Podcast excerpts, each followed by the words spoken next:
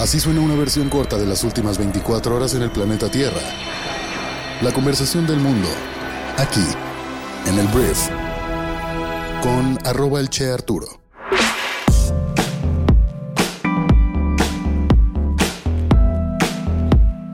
Muy buenos días, bienvenidas, bienvenidos a esto que es el Brief para este lunes 7 de agosto. En este podcast vas a informarte con un resumen de las noticias que debes conocer el día de hoy para ser una persona bien informada yo soy Arturo Salazar, tu anfitrión y cofundador de Briefy, la plataforma educativa que funciona como tu MBA de bolsillo y te ayuda a convertirte en un mejor líder de negocios en 15 minutos al día.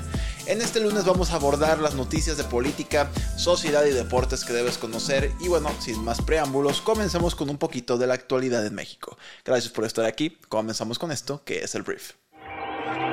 Arranquemos hablando de la Comisión de Quejas y Denuncias del Instituto Nacional Electoral, que es el INE, que ha emitido este fin de semana una orden al presidente Andrés Manuel López Obrador. A AMLO se le ha ordenado no hacer ninguna opinión sobre los derechos políticos de la senadora Xochil Gálvez y las mujeres en general.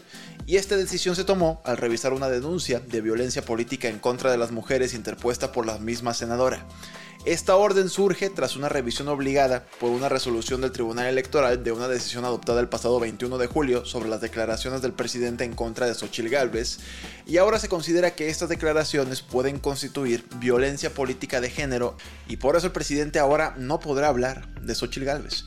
Que no es la primera vez, de hecho el viernes dijo que si esta comisión de quejas consideraba que lo que él había dicho era violencia política de género, pues quería decir que el instituto estaba vendido, la mafia del poder y lo que ya sabemos que el presidente traía en su discurso. Entonces, bueno, esto cataloga técnicamente a AMLO como una persona violenta en términos de política de género, a pesar de que lo niega, que le digan en dónde está la cosa, pero la verdad yo creo que el presidente hace estos comentarios machistas, no sé si dándose cuenta o no de que es machista, pero los, los hace, están grabados, puedes verlo, pero lo que va a ocurrir hoy es seguramente pues una crítica a este organismo entonces prepárate. Mira, vamos a hablar ahora de la senadora Xochitl Galvez porque sabemos que Xochitl es parte de un grupo de políticos del Frente Amplio por México, que hay diferentes personas que están compitiendo para ser la persona candidata de PRI PAN PRD para la presidencia del año 2024. Y Xochitl ha solicitado este fin de semana una revisión del proceso de recolección de firmas del frente, citando posibles irregularidades. Según Xochitl Galvez, algunos aspirantes como Santiago Krill, Beatriz Paredes o Enrique de la Madrid están siendo beneficiados por sus propios partidos políticos y que incluso con una falta de campaña visible han conseguido un número de firmas considerable en muy poco tiempo. Esto se da tras un cambio realizado en la plataforma de recolección de firmas que permite el registro de estas con la credencial del lector y la foto. Entonces, bueno, si no te sabes mucho el proceso no voy a ahondar ahí porque no se trata de esto. Lo que vale la pena entender aquí es que Xochitl pues está pidiendo aclaraciones en temas de transparencia en la propia plataforma que ella representa. Aquí la pregunta sería si esto será un preámbulo de que más adelante haya un conflicto interno o un rompimiento si a Xochitl, a pesar de que sea la persona mejor posicionada para hacer frente a Morena, por alguna u otra razón resulte ser que no es la persona que el frente elige, ¿sabes? A favor de alguna otra persona que tiene como más raíces en el partido, más preferencia de las dirigencias, porque sí llama la atención que Xochitl salga a denunciar esto cuando, por ejemplo, Morena se ha intentado escudar de no debatir ni nada entre las corcholatas por el hecho de que la gente no los vea peleándose entre sí. Xochitl no sabemos qué vio dentro del proceso, que tuvo que alzar la voz y salir a hablarlo públicamente, a pesar de que va a ser polémico, a pesar de que el mismo presidente de México, las corcholatas puedan agarrar esto para decir que se están peleando o que no son transparentes, etcétera, lo hizo. Yo creo que está preparándose o protegiéndose para tal vez un posible conflicto más adelante. Veremos qué pasa, pero por lo pronto, Xochitl Galvez quiere transparencia, una revisión del proceso de recolección de firmas.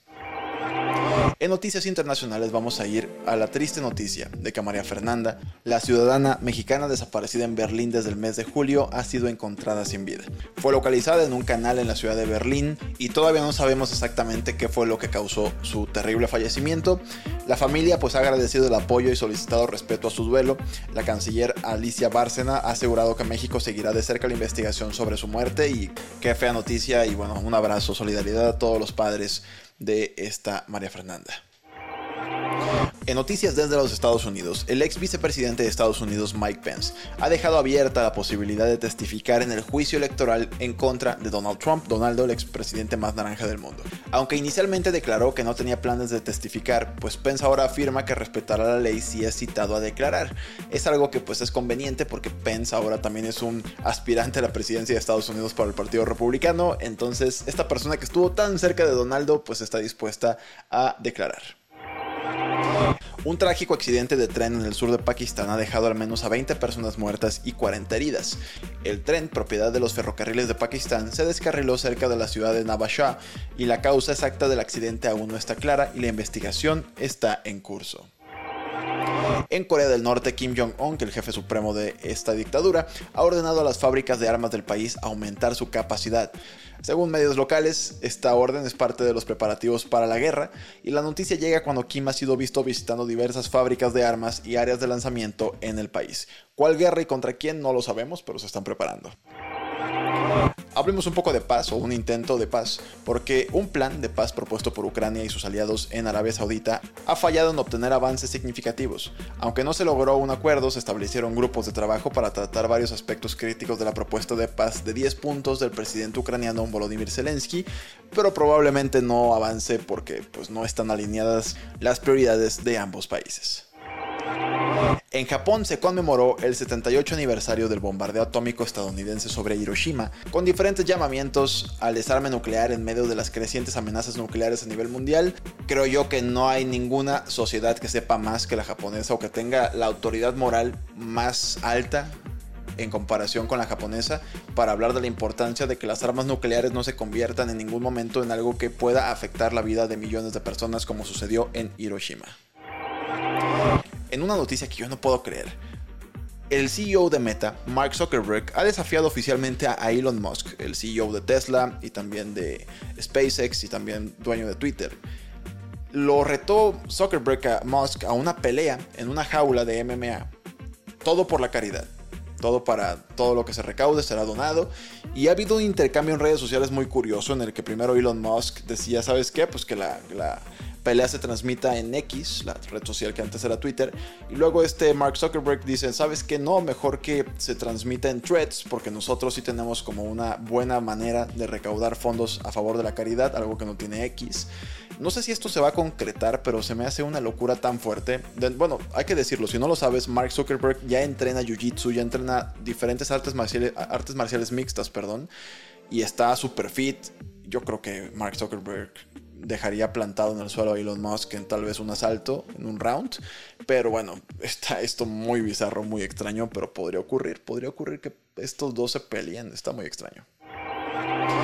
Casi para terminar vamos a hablar de deportes porque sorpresivamente la selección femenina de fútbol de los Estados Unidos ha sido eliminada de la Copa Mundial de este año 2023 después de perder en contra de Suecia en penales. Súper polémico, fue un tema que se fue a VAR, que es la revisión en cámara de las jugadas del fútbol, entonces por poquitito, un milímetro quedaron eliminadas en Estados Unidos, que Estados Unidos casi siempre gana, ¿sabes? Es como el Brasil de la rama femenil, son buenísimas y bueno, ahora quedaron eliminadas y bueno, a lo que sigue hay varias personas que ya se iban a retirar. Pensaban hacerlo como campeonas, pero no será este año para Estados Unidos.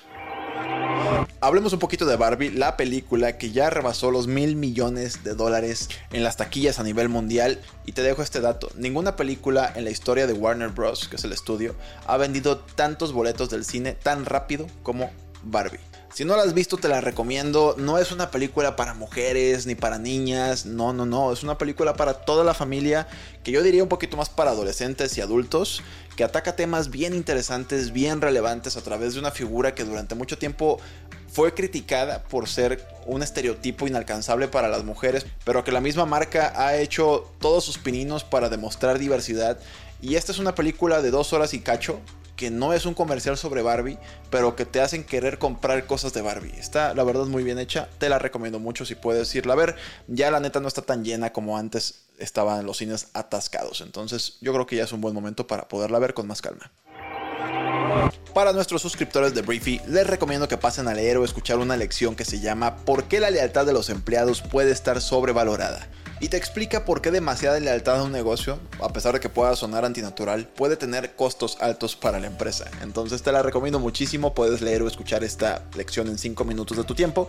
Y si todavía no has probado nuestro MBA de bolsillo, por favor escríbenos a hola.briefy.com para compartirte un periodo de prueba totalmente gratis. Muchísimas gracias por estar aquí. Esta fue la conversación del mundo para este lunes y nos escuchamos el día de mañana en la siguiente edición de esto que es el brief. Yo soy Arturo. Adiós.